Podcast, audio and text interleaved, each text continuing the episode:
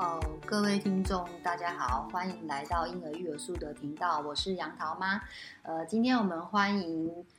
Mary 老师，她是我们之前在出版社的同事，那她是纽约大学毕业的，然后主修 Science，诶，自然科、地球科学，嗯，对。对然后 Mary 老师也在那个小学当过老师，对所以今天她就是要来跟我们分享一下 STEAM 这个。部分是我们现在很常听到的一个教学课程。那还有另外一位我们的观众是崔喜老师，他是呃师大 EMBA 对，然后今天他还会有一些 STEAM 的想法可以来跟我们分享看看。那 Mary 老师，你知道现在就是 STEAM 就是在我们的课那个教学里里面其实很受欢迎，但是可能我们的听众会想要知道一下呃什么是 STEAM，您可以帮我们做一下说明吗？OK，好。那很简单的，先讲 STEAM 这几个字母到底是什么意思哈？它就是 S T E A M。那 S T E A M STEAM 合起来，它就是好像一个蒸汽的意思，但是它是取它的前面的第一个字哈，所以就是 Science、Technology、Engineering、Art。好，就是说除了 STEM 之外，它加了一个 A，A 就是 Art，就是艺术素养的部分。然后最后一个 M 就是 Math 数学。那数学也包含就是认识图表哈，怎么样解读图表。你知道现在那个呃未来的学生的考试里面，就是涵盖他要怎么样从图表解析呀、啊，还有去理解那些呃东西，就是不不只是文字型的学习，所以他他学习面很多。好，那那个就是 STEAM 本身的这这这五个四个面向。了解。那所以呃，想要跟 Mary 老师请教一下，就是说，一般为什么我们的就是会想要去上 STEAM 的课程，就是它可以带给我们孩子的。呃，学习到的目标是什么？因为像有时候在房间上，大家说啊，STEAM，然后每个人都在讨论 STEAM，可是可是大家其实对 STEAM 都有点陌生，嗯、所以你可以跟我们分享一下，说，诶，如果我们的孩子去上 STEAM，他大概可以学习到一些什么样的技能，然后可以帮助他在未来的呃生活啊、学习啊、好课业上这样子，嗯、对，可以跟我们分享看看。好，这这个当中可能要讲到两个点啊。哦呃，第一个点就是说，呃，STEAM 到底是什么地方发明的，或者说成型的？那就是美国，就是他们所谓的教纲，就是在呃课纲教学课纲，就是他们所谓的在呃呃奥巴马的对二零零九年的时候，OK，然后呢，他就做了一个这个啊，把 STEAM 这个 STEM 或 STEAM 哈，就是说看有没有加入 A 这个 Art 这个部分，放入他们的的这个课纲里面。主要的用意是因为他们发现未来的职业啊，都是跟这个 STEM 这几个领域相关啊，就是他们也要提早培养像这样子的一个人才。那这个跟台湾有什么相关联呢？就是我们在我们的新课纲里面也纳入了所谓的探索式学习。那其实探索式学习的教学方法跟这个 STEAM 的这个精神其实很像的，因为他要学习的就是怎么样 hands on，怎么样。透过操作跟实验探索的方式去，呃，学习到一些刚刚讲的那些 science 啊、technology、engineering 等等等等的这些技巧。了解，可以可以做一些补充，就是因为呃，这个不是只有说我们刚刚讲到呃那五个跨不同的领域的学科，那他其实强调一个观念，是强调可以动手做，我们说很多 hands on，然后还有让。呃，训练小朋友可以解决问题的能力，那到最后是希望说培养学生在呃做一个独立思考，然后有一个创造能力的人才，所以这也是为什么一零八课纲要把它跨入到我们一零八新课纲里面。了解，所以那想要就是跟就是崔小师跟 Mary 老师先是请教一下说，说一般啊，像我们就是到呃可能学校啊，或者是说我们在接触 STEAM 这个部分的时候，它大概会有什么样的操作模式，可以让我们的小孩在透过这些操作的时候，他可以有一些呃就是能力能力，比如说呃是有什么样的实验吗？还是说有什么样的活动？那可以，比如说我们会分小朋友吗？还是说呃国小阶段的，或是国中阶段的？还是说我们就到就是比较幼儿阶段的部分来先讨论这样子？嗯嗯，对，所以可以跟我们说明看看，说大概会有什么样的活动，嗯，可以操作。对，我觉得像呃幼儿比较好思考的，就是幼儿本身就是一个他要在练习他的小肌肉啊，还有他他的一些灵灵活度，嗯、所以很容易想到 hands on，因为他们可能就是开始堆积木啊，对对，从从感官开始去学，所以我们也是强调就是 STEAM 这个这些呃课程，它强调的就是一个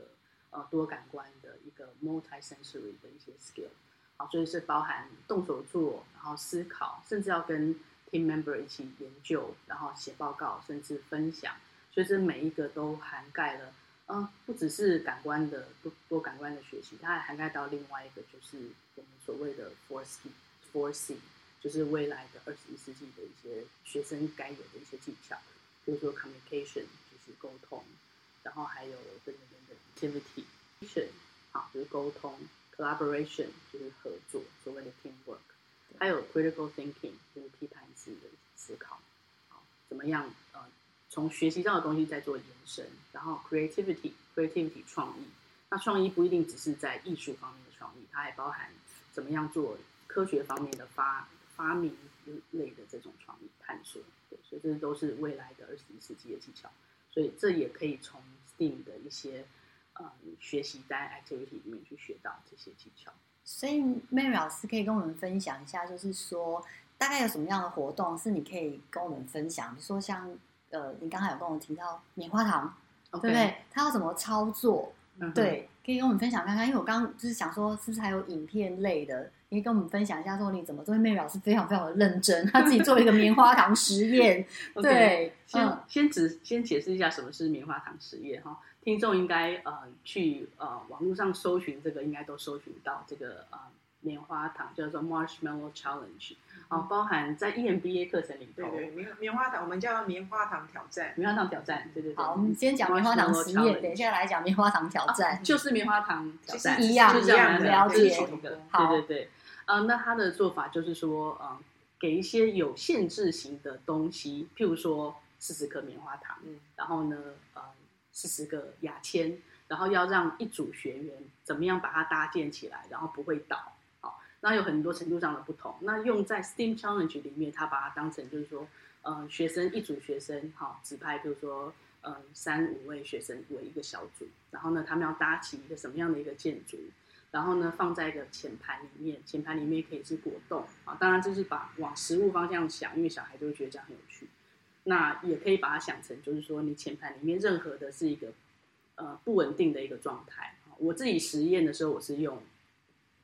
滚水袋就是我用热水，我我用水，然后放在夹链袋里面，让它是一个是一个会摇摇晃晃的一个那个那个底座，然后放在盘子里面，然后摇晃它，然后这就是一个怎么样一个在一个地震的状况下，这跟台湾是非常相关联，就是它可以制造出一个架构，然后摇晃的时候它不会倒，这个就是一个实验。嗯，那这个听起来简单，它里面有很多的学习的点。一个就是说 teamwork，就是他们怎么样去沟通，就说谁做底部，底部要长个什么样子，它要是三角形，它要金字塔，它要圆柱，还有很多的想法在里面。然后沟通，今天如果老师说啊，你们要在几分钟，或者说呃四十分钟，或者是三十分钟、十五分钟内完成，哈，要不要牵扯到画设计图？那如果有画设计图，就牵扯到他们的创意思考，好，然后还有就是说完成的时候当中会有写很多的。报告，或者是说分享，呃，甚至素材的选择，像我刚刚说，呃呃，原本的棉花糖的这个 challenge，它用的是棉花糖跟牙签，可是，在后疫情时代，也许学生或老师在教室里面不想要用可食用的食食材，因为手摸了之后他们也没有办法吃，啊、那有点浪费素材的感觉，所以，嗯、我后来使用的是用那个外面卖的那种玉米。对，玉米粒它是可分解式的玉米粒，用久了它会自动分解，它对环境也没有污染。那我觉得科学老师会喜欢这个点。那它非常容易取得，就是说在在那个文具行啊，或者是说网络上面都可以买像这样的一个像小模型一样的。那它甚至它遇水它就会互相连起来，它还可以用来当小积木哈。那当然就是轻粘土也 OK，Play-Doh 啊，粘土啊或者轻粘土哈，只要揉成小小的球的这样也可以。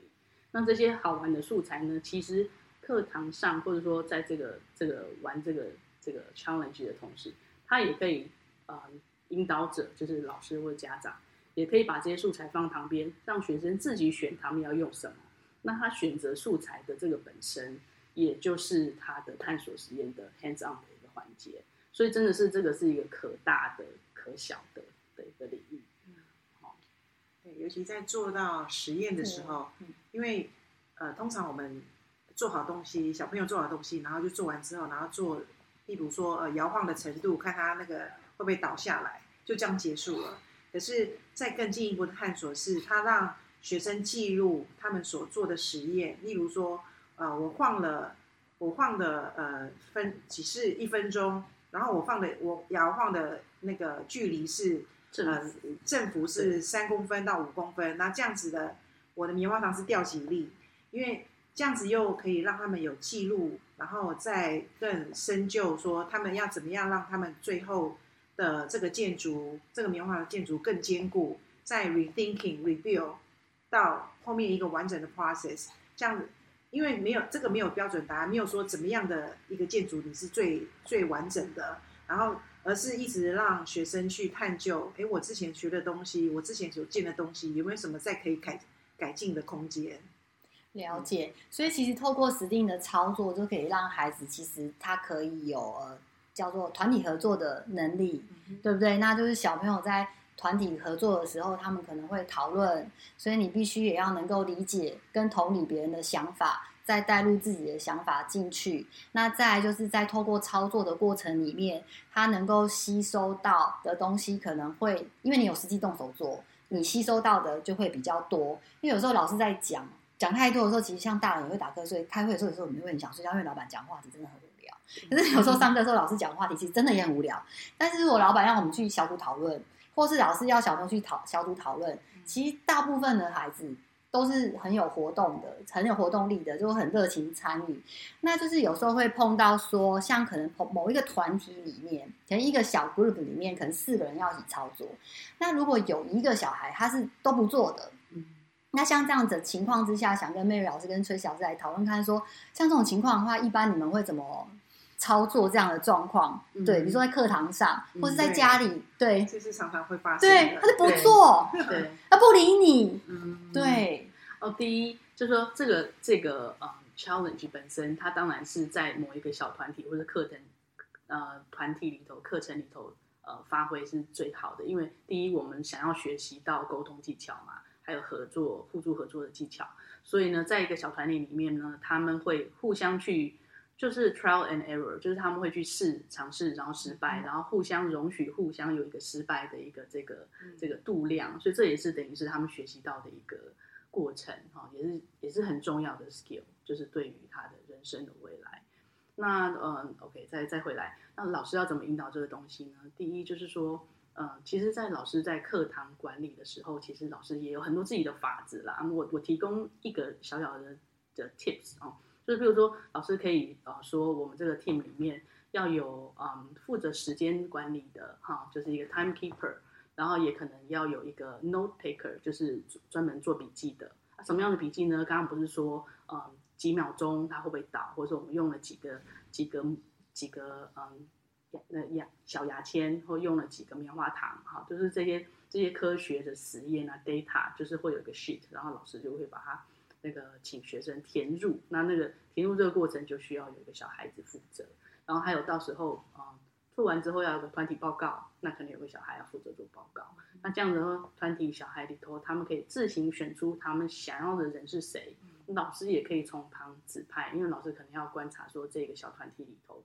哪一些人，就是说他的他的自发能力是怎么样，他也许老师要引导他们，就是说做一个 exchange，做做职位的调动。那至于多长调动，怎么样调动，我觉得这是考验老师身为一个 facilitator 他的一个他的一个技巧了。了解，所以其实透过学生动手操作的状态下，他的吸收能力会比较好，对不对？嗯、那又加上老师可能有指派他们每个人要进行的工作，嗯、那他们也可以自己讨论，所以其实这是一个比较不一样的教学方式。对不对？对，对，所以那这一集我们现在讲到就是关于幼儿的部分，有一些实定的的部分。那不知道说两位还有没有什么想要补充的地方？因为我们今天这一这一个集数是针对对比较小的小朋友部分。那有没有还有什么其他想要补充的，可以跟我们的观的听众分享的？对，嗯我这边补充一个，就是其实在这个过程中啊，我们要知道说，呃，它是允许有犯错的，就是它是有一个犯一个容错的空间，因为我们希望说小朋友对。嗯呃，透过这些实验，他们自己去了解，哎，哪些地方其实他一开始想的并不是正确的，那这个 OK，因为所有错误的道路就是最后都往导向正确的之路中道路中，所以呃，我觉得这个很重要，这也是可以跟呃家长分享的。因为棉花糖很会倒，嗯、也不知道当时那时候设计的状况，对，所以就是他有面对。